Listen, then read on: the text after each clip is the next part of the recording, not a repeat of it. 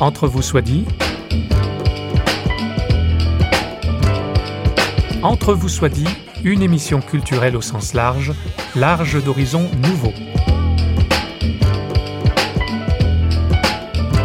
Avec vous, François Sergi, pour une demi-heure en compagnie d'un ou d'une invitée.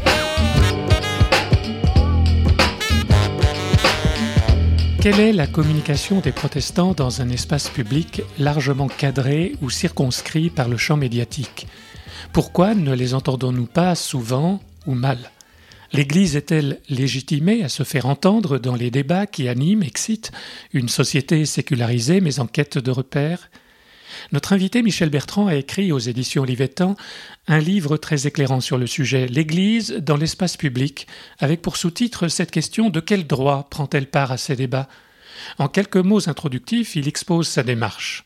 La question de l'Église dans l'espace public, finalement, renvoie à la question de l'Évangile dans l'espace public, de l'annonce de l'Évangile. C'est une question qui se pose à tout prédicateur de l'Évangile, à tout pasteur, on pourrait dire à tout témoin et à toute communauté chrétienne. Mais là, je l'ai abordé sous l'angle de la responsabilité spécifique de ceux qui exercent un ministère qu'on appelle le gouvernement de l'Église, ou que l'on appelle aussi parfois les autorités, entre guillemets, beaucoup de guillemets, parce que dans le protestantisme, les autorités de l'Église, ça inquiète toujours un peu, mais les, hommes et les femmes à qui on confie une responsabilité de représentation de l'Église, la question se pose de manière tout à fait spécifique, et donc à travers euh, différents ministères, au niveau régional, puis ensuite au niveau national, j'ai été à la fois intéressé et directement concerné par cette question. Et j'ai utilisé un certain nombre d'expériences, euh, de, de projets, de textes euh, que j'ai côtoyés pendant euh, ces périodes comme la matière de ma réflexion.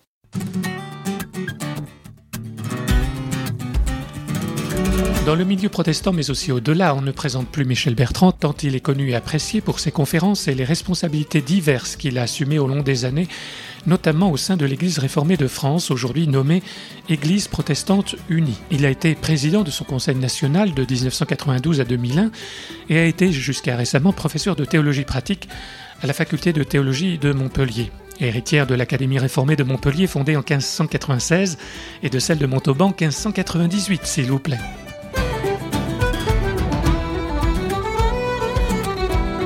le voit. Le protestantisme est aussi le fruit d'une longue tradition. Mais question d'actualité et récurrente, pourquoi ce protestantisme, qui a su si bien promouvoir et s'adapter à l'espace laïque, a du mal à exister dans l'espace public et surtout à communiquer? Michel Bertrand discerne plusieurs raisons le protestantisme est incontestablement handicapé, surtout si on le compare au catholicisme, euh, quant à cette capacité à être représenté dans l'espace public et à faire entendre euh, sa voix. Pourquoi? Parce que les logiques médiatiques actuelles attendent plutôt des messages simples, pour ne pas dire simplistes, portés par une autorité euh, relativement visible, repérable, dans un, une manière collégiale, mais mieux encore dans une personne. Et effectivement, il y a des évêques, il y a des papes. Si on veut savoir ce que l'Église catholique pense, bien, on va les voir.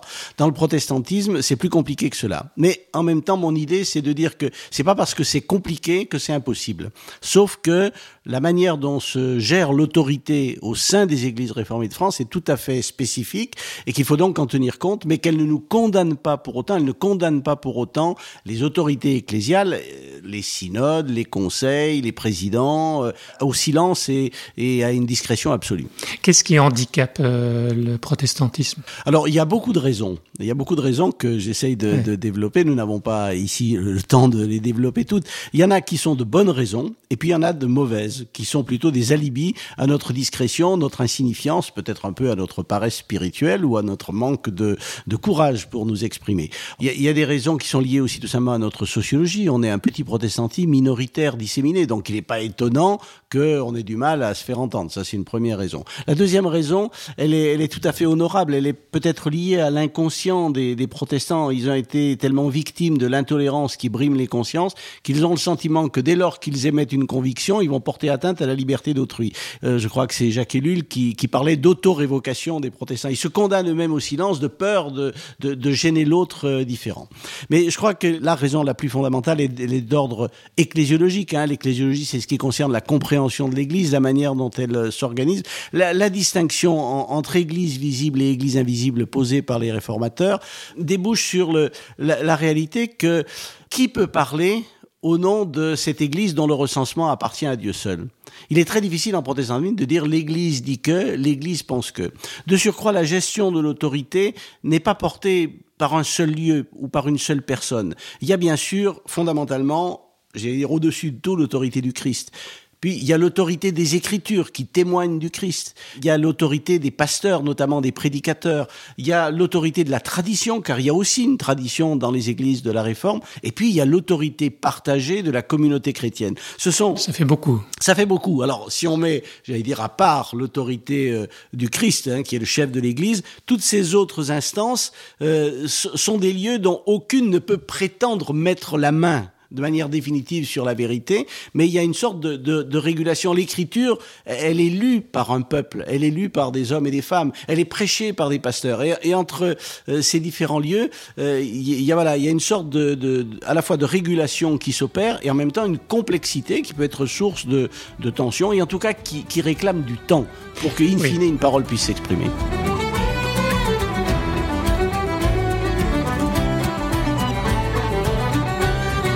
Témoigner d'une élaboration collégiale, témoigner d'une formulation plurielle, témoigner d'un message qui est nuancé, qui fait droit éventuellement à l'expression des minorités, à, à l'expression de la diversité. Tout ça, ça a du mal à rentrer dans les logiques médiatiques. En même temps, en même temps, je crois que nous avons au niveau des églises, j'aime bien employer le mot, à apprivoiser les médias, c'est-à-dire à avoir des relations régulières avec eux. Il y aurait beaucoup de choses à dire sur le monde du journalisme, sur euh, ces logiques médiatiques qui sont parfois très soupçonnables hein, et qui sont complexes. Euh, mais en même temps, il faut apprendre à les habiter et il faut aussi aider les journalistes à comprendre qui nous sommes. Et j'ai aussi fait l'expérience là que lorsqu'on prend ce, temps, lorsqu'on fait cet effort-là, eh bien, les journalistes sont prêts à, entrer dans une autre démarche que cette démarche un peu univoque. Hein Alors, qu'est-ce que vous en pensez? Vous êtes pour, vous êtes contre C'est interdit, c'est permis, euh, mais d'entrer dans euh, dans un message plus plus nuancé, plus complexe. Et je me souviens, par exemple, il y a quelques années.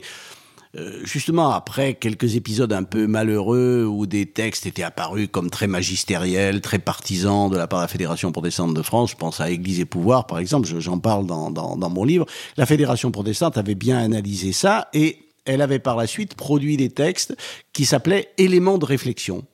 Eh bien, je me souviens d'un texte sur les questions de bioéthique, hein, des éléments de réflexion sur la bioéthique, qui avait eu un très gros impact médiatique. Pourquoi? Parce que par rapport au catholicisme, qui en la matière campait sur des positions euh, extrêmement rigides, la parole protestante était apparue comme beaucoup plus en phase, beaucoup plus à l'écoute. J'aime pas dire plus ouverte, parce que tout ça, mmh. on est toujours le, le fermé, l'ouvert de quelqu'un, laxiste, etc. Mais plus en phase avec les souffrances, les préoccupations, les interrogations existentielles des hommes et des femmes de ce temps. Et finalement, c'était la preuve pour moi qu'on pouvait très bien avoir une parole plurielle et en même temps euh, qu'elle trouve sa place dans les médias.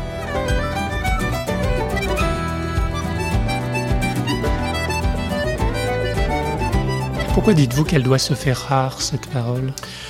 Cette parole doit se faire rare parce que d'abord on est dans un monde où on croule sous la parole.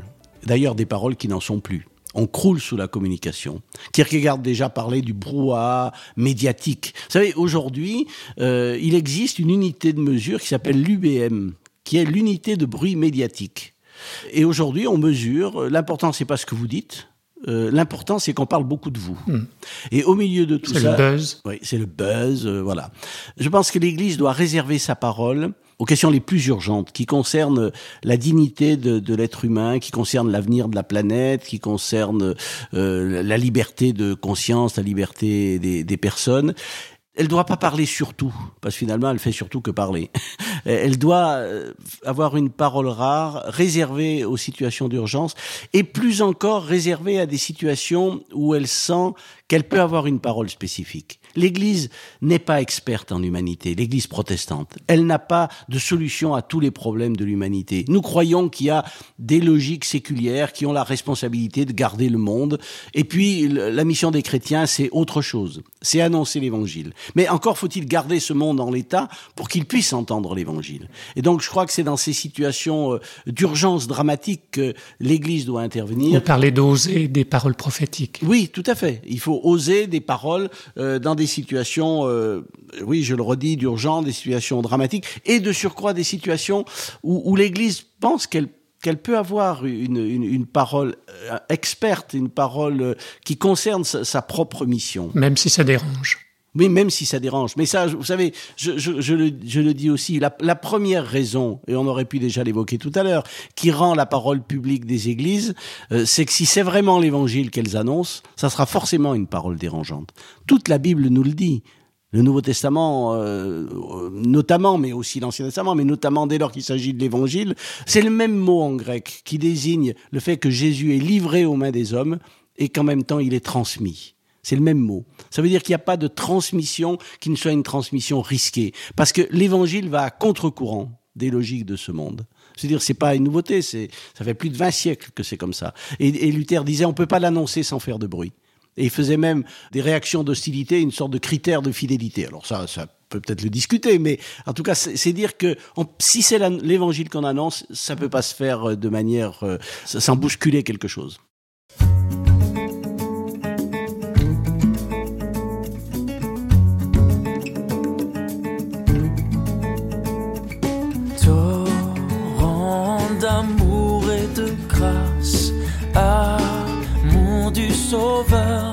En croix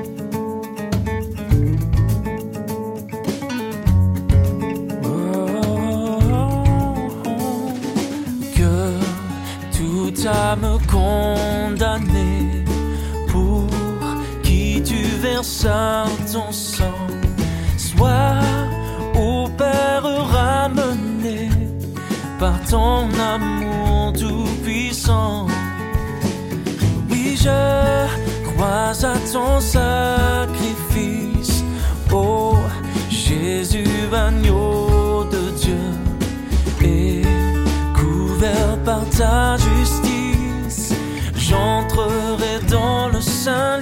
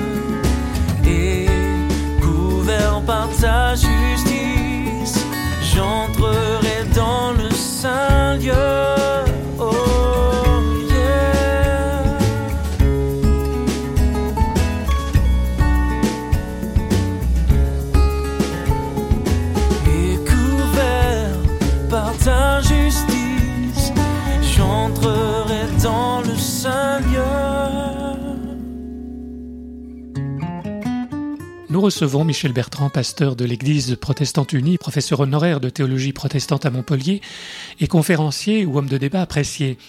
Depuis la séparation des églises et de l'État et l'instauration d'un régime strict de laïcité en France, la prise de parole publique des institutions religieuses n'est pas simple à légitimer. C'est ce qu'on peut lire en quatrième de couverture de l'ouvrage de Michel Bertrand, L'Église dans l'espace public, aux éditions Olivetan. Quelle doit être en particulier l'attitude de l'Église par rapport au pouvoir? Michel Bertrand parle de loyauté civique. C'est un terme qui figure dans la résolution du Synode national de l'Église réformée de 1998 à propos d'étrangers étrangers. La loyauté critique, d'une certaine manière, elle est inscrite déjà dans la Bible. Parce que quand on regarde dans la Bible le rapport du chrétien au monde politique, euh, il y a toujours deux tendances qui sont manifestées. D'un côté, celui de la méfiance et de la vigilance. Il faut obéir à Dieu plutôt qu'aux hommes. Euh, et puis de l'autre côté, la soumission et l'obéissance aux autorités qui ont reçu mandat de Dieu. Soyez soumis aux autorités. Hein. Rendez à César. Non, c'est pas. Alors, rendez à César ce qui est à César, d'une certaine manière, le dit aussi. Mais qu'est-ce que ça dit, rendez à César ce qui est à César et à Dieu ce qui est à Dieu? Ça veut dire en tout cas que César n'est pas Dieu si on distingue les deux. C'est-à-dire, oui, il faut rendre à César, mais que jamais César se prenne pour un dieu. Et c'est là ce qui introduit à la fois une loyauté à César, mais une loyauté critique dès lors que César se pose comme un dieu. Donc il y a une espèce de, de tension. Tout à fait.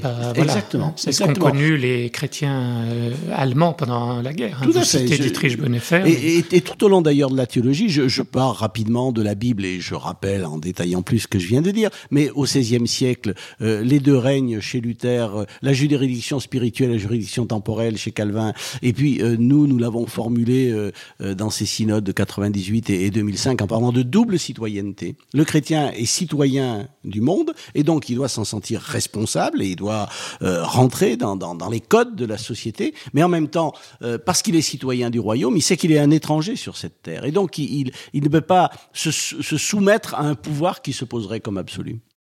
Églises et mouvements évangéliques sont en croissance. On lira à cet égard avec intérêt l'enquête menée par des chercheurs suisses et qui a donné lieu à publication chez Labor Fides Le phénomène évangélique, analyse d'un milieu compétitif. C'est le titre de l'ouvrage. En revanche, le christianisme traditionnel paraît en déphasage face à des attentes contemporaines ou à de nouvelles expressions du religieux. Quelle est donc l'analyse de Michel Bertrand sur cette question précise? C'est d'ailleurs euh, à cause de ces attentes religieuses qu'à mon avis, il euh, y, a aussi beaucoup de débats autour de, la question de, de la laïcité. J'aime à dire que le paysage religieux contemporain est paradoxal. Parce que d'un côté, on a le sentiment que la question de Dieu s'est effacée de l'horizon de nos sociétés. Les églises n'ont plus d'influence sur la culture, elles n'ont plus d'influence sur les consciences. On voit une érosion des communautés, une crise de la transmission. On voit apparaître euh, des, des manifestations, effectivement, du, de laïcisme. Je préfère dire laïcisme là que laïcité, c'est-à-dire des, des, manifestations anti-religieuses, considérant que la foi, la spiritualité, tout ça, ça appartient à des, à des, à des notions qui seront bientôt dépassées euh, face à la raison triomphante. C'est un processus de sécularisation Processus de sécularisation radicale, oui, tout à fait, de, de déchristianisation, mais plus encore de sécularisation. Et puis de l'autre côté, c'est en ça que je parle de paradoxe. On, a l'impression que Dieu fait retour de partout. Il passe pas une semaine sans qu'il y ait euh, dans les kiosques des magazines qui renvoient des questions sur Dieu, sur la religion, sur la spiritualité, y compris sous les formes les plus tragiques et, les plus dramatiques. D'une certaine manière, j'allais dire parfois malheureusement, la religion vient occuper le devant de la scène, euh, malheureusement souvent pour le pire et pas pour le meilleur. Mais en même temps, en même temps, à travers ces, ces quêtes spirituelles multiformes, qui existe aujourd'hui euh, se dit sans doute quelque chose. Dans une société déboussolée, une quête de sens, une quête de repères, euh, une quête d'espérance, à laquelle peut-être les églises n'ont pas toujours su répondre. Hein. Un désir de croire même, dit la, sociologue Danielle Hervieux-Léger, et elle dit finalement, ça n'est contradictoire qu'en apparence, c'est pour ça qu'on parle plutôt de paradoxe, finalement la sécularisation, c'est le terreau d'un retour du spirituel d'un retour de, de, questions sur le sens. Euh, le refouler, quand il fait retour, malheureusement, c'est parfois de la façon la plus ambiguë et, et parfois de la pire manière, et les, les psychologues le savent bien, euh, et ben c'est parfois ce qui se passe euh, dans la religion. Alors du coup, vous voyez bien comment, lorsque certains mouvements religieux se manifestent de manière excessive, illuministe, voire que parfois portent atteinte à la dignité des personnes, ont des malversations financières, parce que ça existe tout ça, comme ça existe dans d'autres mouvements, et bien du coup, ça apporte de, l'eau au l'un des, plus laïcistes, hein, qui disent, voyez, les religions, c'est dangereux, il faut euh, se prémunir par rapport à ça. Et donc, euh, il me semble qu'il y a un vrai défi pour les églises, pour faire face à ces nouvelles quêtes, qui bien sûr ont des, caractéristiques euh, nouvelles, individualisation du croire, plus besoin d'appartenir à une institution pour croire, recherche euh, parfois vers d'autres types de spiritualité. Et c'est un vrai défi. Comment les églises vont-elles accueillir ces Est-ce qu'elles doivent s'adapter, euh, aller dans le sens du poil, Mmh. ou bien euh, est-ce qu'elles doivent aussi euh, avoir une parole qui va... Oui, votre question, elle est tout à fait importante. Je, je crois que c'est ça le, le vrai défi. Je crois que c'est ni l'une ni l'autre. Elles doivent pas se conformer, parce qu'on disait tout à l'heure, l'Évangile va toujours à contre-courant. euh, des, logiques de ce monde et, et finalement des quêtes naturelles humaines qui montent au cœur de l'homme. Euh, donc il ne s'agit pas de se conformer. Il ne s'agit pas non plus de se crisper dans une sorte de réflexe identitaire et parfois un peu autoritariste. J'aime bien employer deux mots, et je crois d'ailleurs que je les emploie dans mon livre. Il faut écouter et déplacer.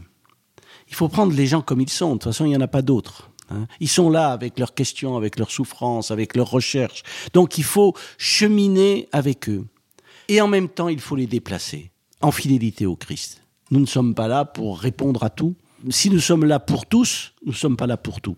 Euh, nous, notre mission comme chrétiens, c'est de nous efforcer de désigner le Christ, de le désigner à nos contemporains. Donc c'est une tâche autrement plus compliquée que de se conformer ou que de se crisper sur une identité à défendre. Il faut écouter, cela prend du temps, et il faut déplacer. L'annonce de l'Évangile se vit comme un chemin elle se vit comme une rencontre, une rencontre dont les, deux protagonistes sont, sont modifiés, c'est-à-dire que ces, ces nouvelles quêtes religieuses, elles nous interrogent, mais parfois elles nous bousculent aussi, elles nous, elles nous renvoient peut-être une image de nous-mêmes qui nous invite à, à la modifier et à la réformer. Église réformée, toujours à réformer.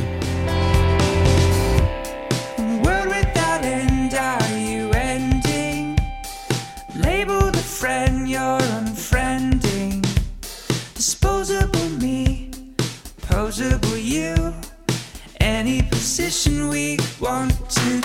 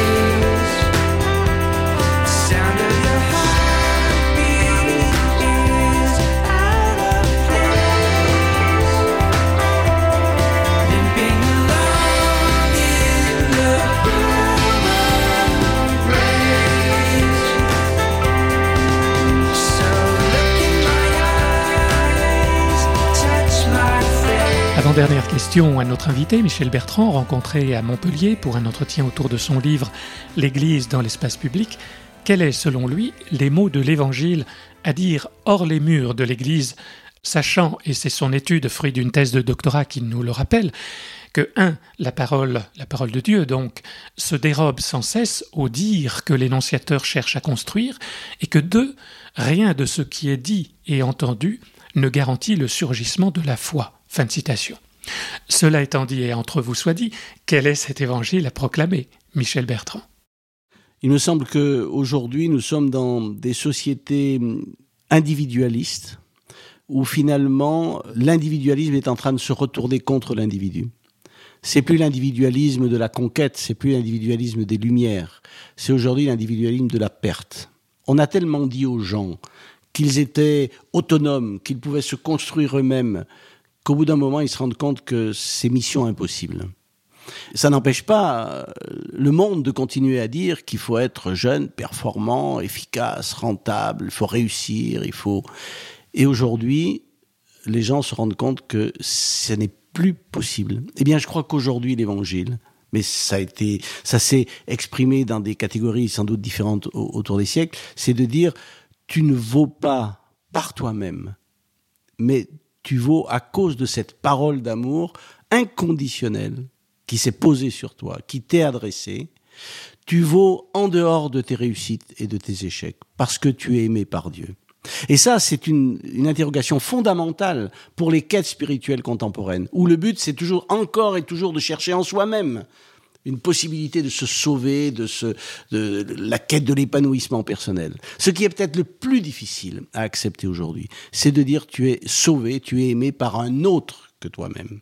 Cette sorte d'extériorité hein, de Dieu, ce, ce, tout autre, euh, ce n'est pas par toi que tu vas parvenir au salut, mais c'est par euh, un autre qui te la donne, sans que tu l'aies mérité. Et pour mieux incarner ces propos, car ils ne sont pas du seul ordre de l'intellect, mais aussi à situer dans un parcours de vie, in fine, nous avons posé à Michel Bertrand la question rituelle et personnelle de l'origine de sa foi. Je suis originaire euh, par mes parents du Vivarais. Je suis né à Saint-Étienne, mais en fait mes parents venaient de ce plateau de l'Ardèche et de la Haute-Loire autour du Chambon-sur-Lignon. Euh, parents protestants. Parents protestants. Euh, et, et, finalement, c'est ma filiation, euh, c'est-à-dire d'un côté ce protestantisme du plateau assez évan enfin évangélique, on dirait évangélique, piétiste, revivaliste, assez traditionnel, hein, marqué par parfois des mouvements de réveil. Ça, c'est ma première euh, filiation, qui, en tout cas, ce, qui demeure pour moi, c'est à la fois le, lien aux Écritures et l'importance d'une spiritualité personnelle. Et d'autre part, euh, mes parents étaient des gens simples, euh, venus de, ce monde rural pauvre, et ils sont venus à la ville pour trouver du travail. Mon père était ouvrier à la SNCF, ma mère, elle n'avait pas d'activité professionnelle, sauf faire des ménages, euh, parfois pour faire bouillir la marmite. Et ça veut dire aussi une grande solidarité avec les questions sociales. Hein. Mon père était un croyant euh, mais aussi très engagé sur le plan de, oui, du monde ouvrier et de la défense d'un certain nombre de causes. Voilà, et donc euh, je me situe au confluent de ces deux héritages. Je dis pas que je les habite tels qu'ils étaient à ce moment-là, mais en tout cas ils continuent à, me nourrir, c'est-à-dire les Écritures, euh, l'Évangile qui me vient à travers elles et qui déjà me construit personnellement, et puis de l'autre côté la solidarité avec ce monde dans lequel Dieu nous a placés.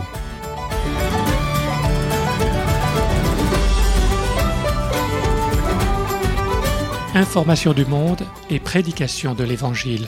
C'était plus de 40 ans avant celle de Michel Bertrand, la thèse de doctorat de Jean-Marc Chapuis, publiée chez Labor Fides, toujours disponible. Il y écrivait, en fin d'ouvrage, L'Évangile n'a jamais requis et ne requerra jamais des manipulateurs d'images, de sons et de mots. Il requiert des témoins et de faire référence à l'apôtre Paul qui, dans sa première épître aux Corinthiens, écrit Ma parole et ma proclamation n'avaient rien des discours persuasifs de la sagesse, c'était une démonstration d'esprit, de puissance, pour que votre foi ne soit pas en la sagesse des humains, mais en la puissance de Dieu. C'est sur ce rappel des fondements de la communication de l'Église en ce monde que l'on va se quitter et remercier Michel Bertrand. Je rappelle une dernière fois le titre de son ouvrage L'Église dans l'espace public aux éditions Olivetan. Au revoir et à bientôt dans Entre vous soit dit, une émission signée Radio Réveil.